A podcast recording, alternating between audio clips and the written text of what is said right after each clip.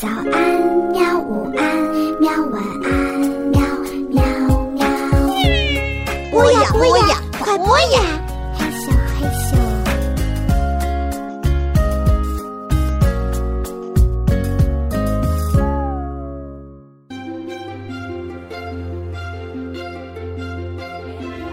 欢迎收听科学视频化。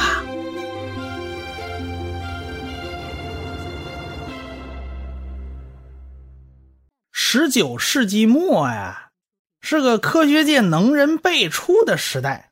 那一八七九年，麦克斯韦去世了，他是继牛顿以后的又一个物理学大师。他的电磁学和牛顿的力学，哎，就构成了经典物理的体系。啊，仅有经典力学，牛顿的经典力学那是不完善的。有了麦克斯韦的电磁学，那整个物理学就变得很完整了。科学家们呢，就像变戏法一样，拿出一个又一个成果，而且呢，都是按照这些大师的预言被发现的。哎呀，这个普通老百姓就看着这帮子科学家太神奇了。就拿元素周期表来说吧，人们当然就觉得这个门捷列夫很神奇啊。居然能够预言新元素的存在以及它的特性。那电磁学方面，那麦克斯韦就更神奇啊！他的电磁学方程说有电磁波啊，果真就是有电磁波呀！人家赫兹啊做实验已经把它给找出来了，而且证明了这个光也是一种电磁波啊。当然这个按下不表，我们后面还会重点提到啊。反正，在牛顿和麦克斯韦的理论指导下。那呼啦超啊，一大堆成果就冒出来了。就在大家呢这个赞叹这个门捷列夫元素周期表的神奇的时候，出麻烦了，这出篓子了。这英国的瑞利勋爵在做实验的时候，他发现这空气里面居然就有以前从来没有被人发现过的物质。哎，这个瑞利勋爵啊，是剑桥大学的卡文迪许实验室的教授。这个位置本来是麦克斯韦担任的，他是，但是1879年这麦克斯韦去世了。1879年是个非常重要的年份啊！我在前一套书的《宇宙大爆炸》开篇就讲了这个年份有多重要，有兴趣的可以去回顾啊。反正这个职位呢，麦克斯韦一去世空出来了，就由瑞利担任了，称为卡文迪许物理学教授，其实也就相当于剑桥大学物理系的系主任。这个瑞利就注意到啊。这个卡文迪许老前辈啊，这是最后一个科学怪人嘛？他有一项发现，这个已经过去大概一百年了。他说，一个容器啊，拿个瓶子倒扣在含碱的碱液里边，哎，这碱性的，伸进两个电极，伸到那个空气里面去啊，不是伸到水里，打电火花。我们都见过啊，这电焊的时候会有那个电弧嘛，那个非常亮啊。而且通常都伴随着这种非常刺鼻的这种气味那其实就是空气中的氧气和氮气呢生成二氧化氮，对吧？氮的氧化物啊都是酸性的，反正最后哎它就会被碱的液体给吸收掉。它因为碰到水嘛，就变成这个酸性的那个硝酸、亚硝酸啊这些东西，那跟碱它就会反应，就会中和，它就被吸掉了。于是空气里面的这个氮气啊、氧气啊就越来越少，最后呢，过量的氧气啊。就用硫化钾溶液把它吸收掉，哎，然后就吸来吸去，反正最后折腾来折腾折腾去，总有一个小气泡它消不掉，怎么它都都它都留在这儿？这个小气泡到底是啥呢？人家卡文迪许老爷子没搞清楚啊，当时他就写了就往那一放，这一百年就过去了，就没人搭理这茬啊。这瑞利正正头疼呢，这发现有这件事他觉得好奇啊。他当时为什么头疼呢？在测量各种气体的那个密度，别的密度测的都很准，就是这个氮气的密度啊，它老是测不准。从含氮的化合物里面搞出来那个氮气啊，是吧？和空气里面去掉氧气剩下的这氮气，它密度居然不一样。哎，它居然要差了多少呢？差了千分之一点二。这要搁别人那儿，那根本就不当回事儿。千分之几你还当回事儿吗？这很可能是试验误差引起的嘛。但是瑞利是个特别仔细的人，他总觉得这事儿不对劲。这个魔鬼总在细节里，很多科学发现那都是从小数点后面好几位给挖出来的。他一次一次的重复试验，就发现不行，这对不上茬那瑞丽就广发英雄帖啊，就问大家有是谁有兴趣来帮他。他喊了半天，没人理他。后来是一个叫拉姆塞的年轻后辈就蹦出来了：“I'm here，我在这儿。”嗯，他说：“哎，我有兴趣，我跟您一块搞。”哎，这个拉姆塞呢，他用了另外一个办法。他把空气，不断通过炙热的煤粉，煤很活泼呀，是吧？高温下就会跟氧气发生作用，跟氮气发生作用，哎，最后折腾来折腾去啊，总是留下个气泡。这个小气泡，你想测定它成分，显然不够啊。那没办法呀，这个拉姆塞就大规模的烧煤粉呐，玩命烧啊，结果就搞出了好多升这种气体。哎，瑞利呢自己在家自自己在家也在搞嘛，搞了五百多毫升，他比人家人家拉姆塞搞的少。但是不管怎么说吧，这个这些量是足够试验用的。他想尽办法把这东西跟其他元素放一块儿，什么加热呀，什么天打雷劈，就是放电呢。这你你怎么着他都都不行啊，他刀枪不入，跟谁都不反应，整个一滚刀肉，这到底是个啥玩意儿？这拉姆塞呀，一看。这个折腾不动这东西，我没法分析它成分呢。那怎么办呢？就不得不把我老师搞的法宝请出来，也得把这个法宝请出来。他老师是谁呀？他老师叫基尔霍夫。这你这一听这名字就就熟啊，这基尔霍夫定律嘛，这是大名鼎鼎的物理学家。更重要的是，基尔霍夫还有一位好基友啊。那对啊，基尔霍夫的朋友简称基友嘛，对吧？这个就是我们上文书提到过的那位本生。这个本生擅长自己鼓的化学仪器啊，什么缺个瓶瓶罐罐啊，人家自己就能造。哎，他发明了个本生灯啊，这种灯其实就是一种煤气灯，它的温度非常高，能达到两千三百度，而且煤气灯的火焰没有颜色，它不会对试验产生其他干扰。哎。这吉尔霍夫就跟本生两个人在海德堡大学一块工作，那是同事。那时候本生啊正对一个现象着迷，他把不同的金属盐啊撒到这本生灯上，就会发出各种各样的颜色。哎，这东西五颜六色的多好看呢！这本生发现啊，这东西的颜色好像就跟金属元素是有关系的。比方说，你扔的是含钠的盐，比如说就是我们食盐嘛。发出来那个火焰就是黄色的光，你要是扔钙呢，它发的就是砖红色。这本身就兴奋了，他他逮着什么烧什么。那吉尔霍夫在旁边都看不下去了，你别烧了，你烧这玩意儿烧起来没完呢。这本身就跟他说了，这颜色啊代表不同的元素啊，这我不是烧着玩的。这吉尔霍夫呢，他毕竟是搞物理学的，他立刻脑子一转念，他知道啊。人要凭着主观印象来描述颜色。你说什么叫黄色？什么叫砖红色？你你这两种黄色，你这该如何区分呢？你没法区分，你没法定量嘛。这东西根本不靠谱嘛。要想精确描述颜色，那只有一个办法，那就是靠光谱分析。我算出它的频率是多少，哎，给它画个道，这就好办了嘛，这就可以量化了嘛。他就跟本生一说，拿本生一拍大腿，说：“那给干干干干，赶紧赶紧，麻溜的赶快，我去准备试验材料。”那吉尔霍夫就一溜小跑去找了个三棱镜过来，两个人呢就找了一堆那个旧旧仪器呀，一顿敲敲打打，哎，他们就造出了世界上第一台光谱仪。他俩就又玩开了啊，又是一通烧，能烧的都找来烧一遍。不看不知道，一看吓一跳。比如说，钠盐的光谱是两条明亮的黄色谱线，不是连续光谱啊，谱线非常窄，各种元素的谱线都不太一样。要是连续谱线，那还不太好认呢。这这一条条窄窄窄窄的细线呢，哎呀，那就好比每个元素都有独特的、属于自己的条形码呀，这属于自己的指纹呢，对吧？哎。这本身呢，还还考基尔霍夫，你知道？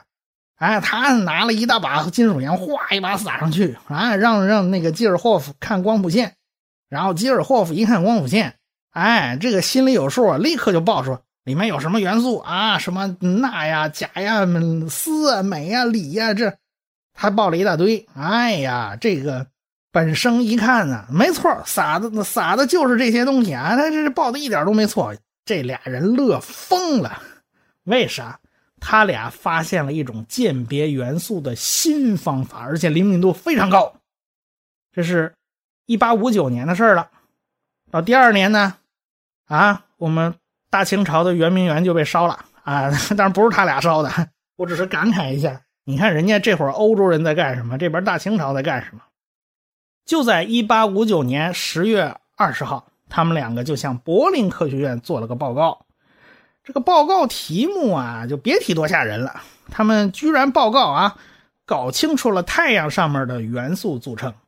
这一帮子科学家就还在台底下听啊啊，这这心里就纳闷你俩什么时候去太阳上溜达了一圈啊？你你你怎么把太阳上的物质拿回来检测检测？啊等他俩把试验的过程详细描述了一遍，哎呀，大家这才恍然大悟，原来是这样的啊！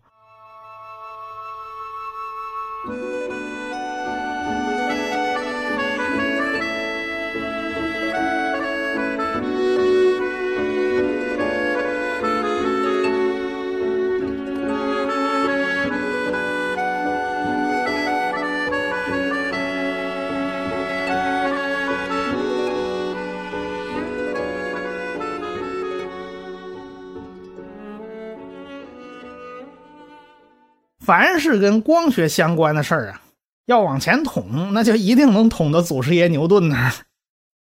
牛顿用三棱镜发现了光谱啊，原来太阳光是可以分解成不同颜色的光哦。哎，后来呢，德国的一个制镜大师，专门磨镜子的，叫弗朗和费，就发明了光栅，这东西也能分解光谱啊，而且效果比三棱镜还好。他发现啊。在太阳光的光谱里面有大量的暗线，他数了数啊，一共六百多条，他记得很详细。但是大家一直不知道这东西哪来的，怎么会有暗线呢？这个本生和吉尔霍夫啊就发现，这些个暗线跟某些元素发出的明线光谱是对应的，是对得上茬的。他俩特地用那个石灰灯做了验证。石灰灯就是用氢气和氧气混合燃烧嘛，是燃烧出那个火焰也也没没什么亮光啊啊！那你要发光嘛，就必须把那个石灰棒烤热了啊，就发出非常明亮的光。哎，这东西发的光是连续光谱，一条暗线都没有的。哎，这是个非常好的标准光源。哎，他们就把石灰灯的光通过本生灯的火焰。就隔着本生灯那燃烧出来的火焰呢，对吧？这时候他是扔了一把钠盐进去，哗一烧，哎，这个石灰灯的光谱就出现了吸收谱线。那是怎么回事？那就说明啊，你这一把钠盐烧下去，烧的这个火焰之中产生的这些个气体，就吸收了后边石灰灯的光，导致它出现了暗线。哎，就是这么回事嘛。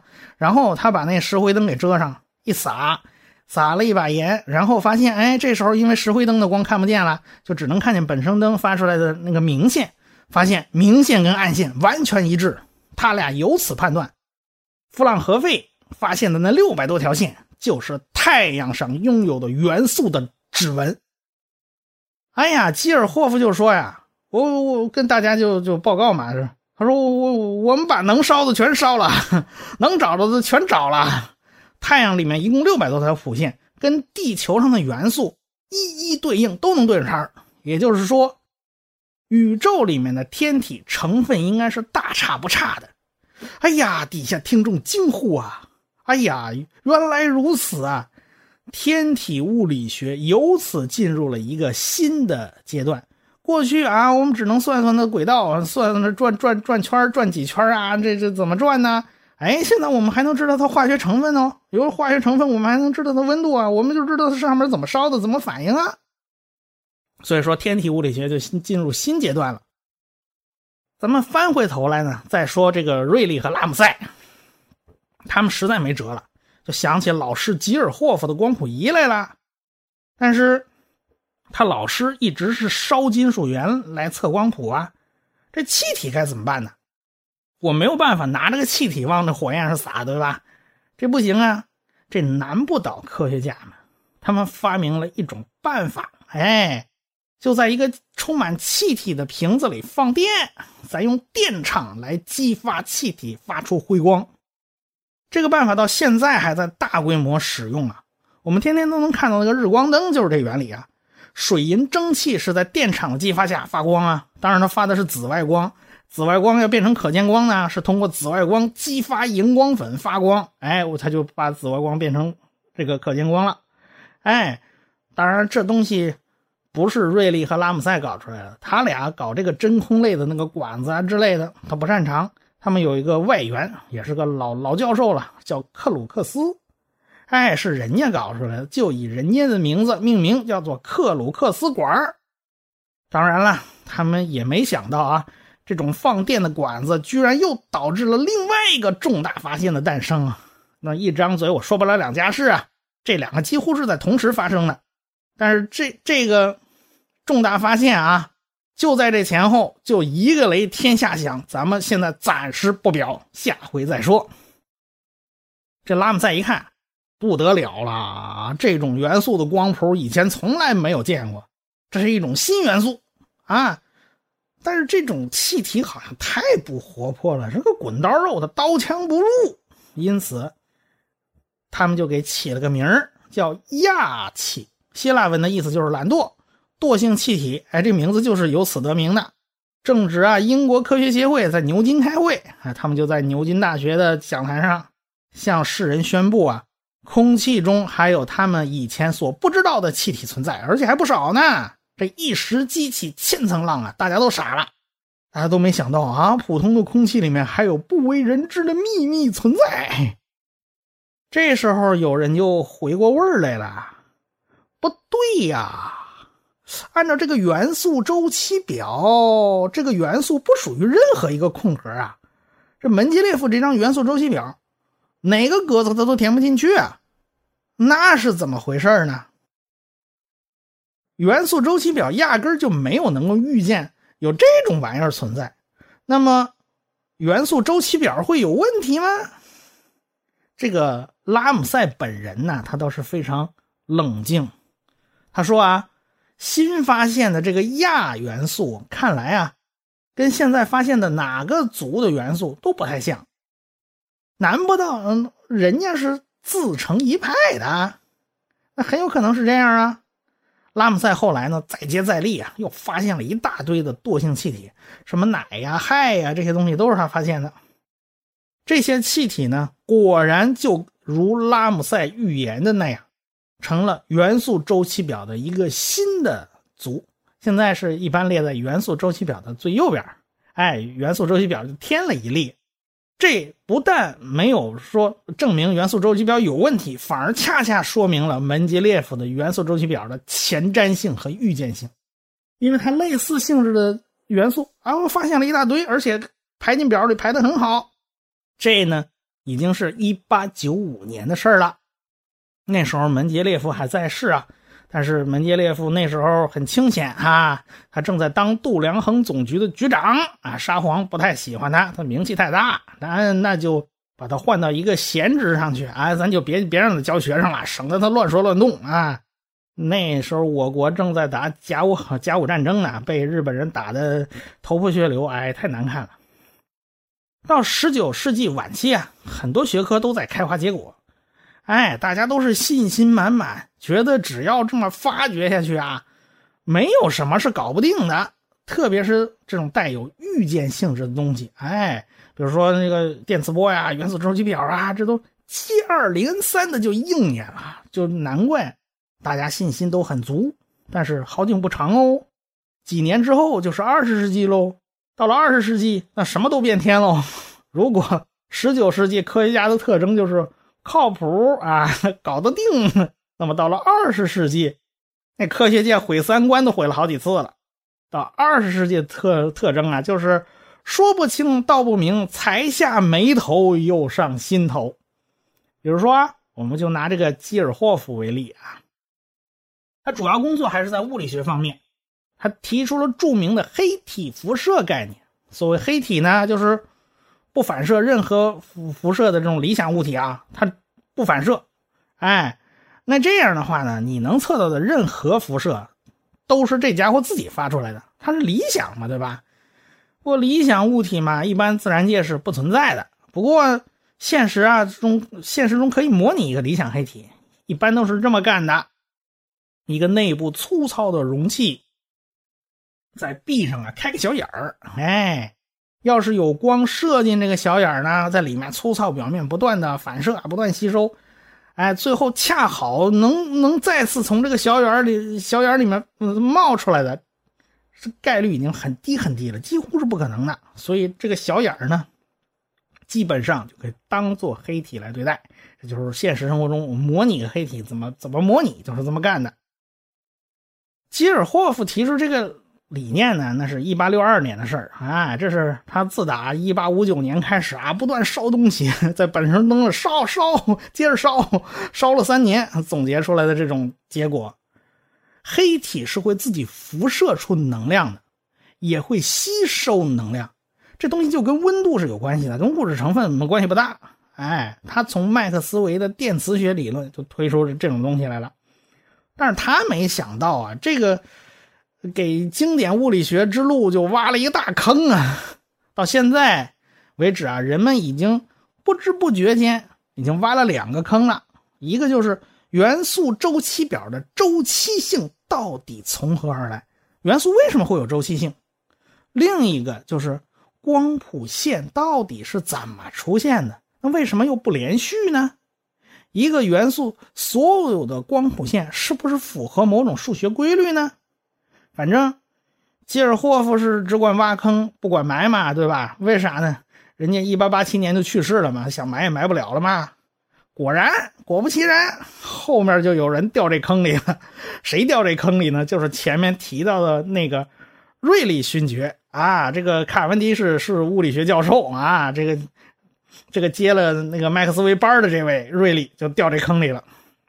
他是惰性气体的发现者之一嘛。当然了，还有个大学的数学数学教师啊，就其实个讲师，哎，也牵扯到这件事里面啊。他那时候岁数已经很大了，他已经六十岁了。他名字叫巴尔默。对于巴尔默来讲呢，这就是个数学问题嘛，它不是物理学问题。我不需要懂物理学啊，你给了我一堆数字，问问这一个数字之间有没有数学关系吗？那还不是手拿把掐的那种这种。拿倒腾啊，他他一来二去倒腾了好长时间，哎，果然被他折腾出来了。巴尔莫那年六十岁了，那老爷子是真不含糊啊。他推算出来的公式啊，精确度极高。哎，他推算出来一组公式，跟当时实际测量的值呢相差仅仅是四千分之一，而且他那个公式写的非常简洁优雅。后来这老爷子推这公式还推上瘾了。你推完氢元素啊，他又开始推氦元素；推完氦元素，他又开始推锂元素。他把这光谱全推了一遍。这巴尔默老爷子对光谱学和近代物理的发展呢起了重要作用。其实他推出那个很简单的公式，其实也就意味着光谱线背后蕴含的奥秘一点都不简单。我们物理学。其实就是有这规律的。你但凡发现一公式，哎呀，简洁优雅，很漂亮，它背后蕴含的那种道理，一定不止表面上这么好看，它一定背后有很多很多的名堂在等着你去发现。不过，光谱线这个这个这个名堂啊，被搞清楚那也是几十年后的事了。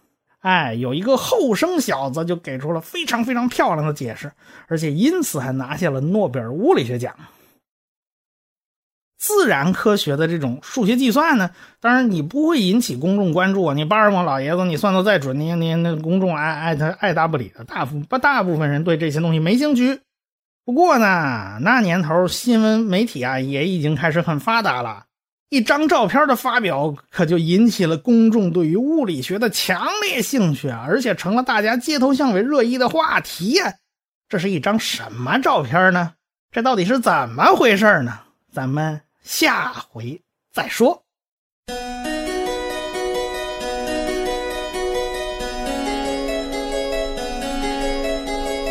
科学史评话的公众微信号已经开通了，只要你搜索“科学史评话”，然后再找那个一把扇子图标，点击以后添加就可以了。